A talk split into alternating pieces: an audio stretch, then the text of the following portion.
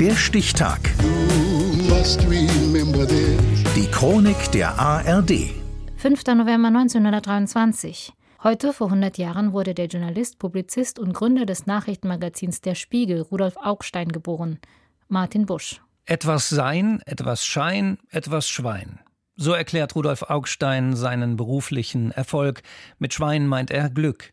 Zweimal hat er es nicht. Bertolt Brecht stirbt kurz vor der ersten Verabredung der beiden und Franz Josef Strauß sorgt 1962 dafür, dass Augstein 103 Tage hinter Gittern verbringt.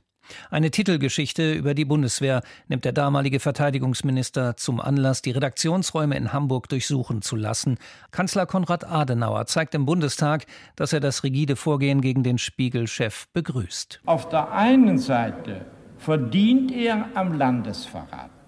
Und das finde ich einfach gemein. Und zweitens, meine Damen und Herren, verdient er an allgemeiner Hetze auch gegen die Koalitionsparteien. Und das gefällt Ihnen. Im Februar 1963 endet die Untersuchungshaft des Publizisten. Der Vorwurf des Landesverrats bestätigt sich nicht. Augstein wird zum Symbol einer freiheitlichen Nachkriegsdemokratie. Er ist sich allerdings schon 1961 bewusst, dass Objektivität in seinem Geschäft eine Illusion ist. Fast jede Nachricht ist von Meinungen durchwachsen. Lesen Sie heute die Deutsche Zeitung oder die Welt oder die Frankfurter Allgemeine.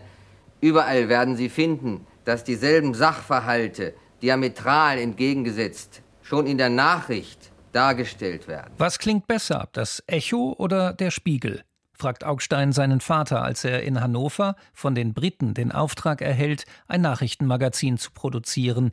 Das Echo klingt nicht so gut, lautet dessen Antwort. Der Junior hat nach dem Abitur und bis 1942 beim Hannoverschen Anzeiger gearbeitet, um nicht zu Hause herumzulungern, wie er selbst sagt.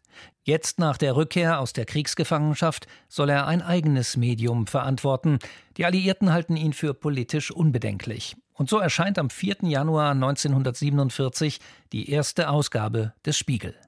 Einfluss nehmen auf seine Leserschaft möchte der 23-jährige Herausgeber und Chefredakteur schon auch, aber subtil. Ganz klar ist doch, dass jede politische Information gleichzeitig Erziehung bedeutet und dass jede Information, die in der Absicht und behaftet mit dem Ogu der Erziehung gegeben wird, ihren Zweck eher verfehlt. Rudolf Augstein, klug und sprachmächtig, setzt tadelloses Handwerk voraus und traut es seiner Belegschaft auch zu. 1974 schenkt er den Mitarbeitern 50 Prozent des Unternehmens. Er selbst schreibt 984 Kommentare, schreibt, was ist und verwendet während seiner Schaffenszeit insgesamt drei Pseudonyme. Das bekannteste ist Jens Daniel.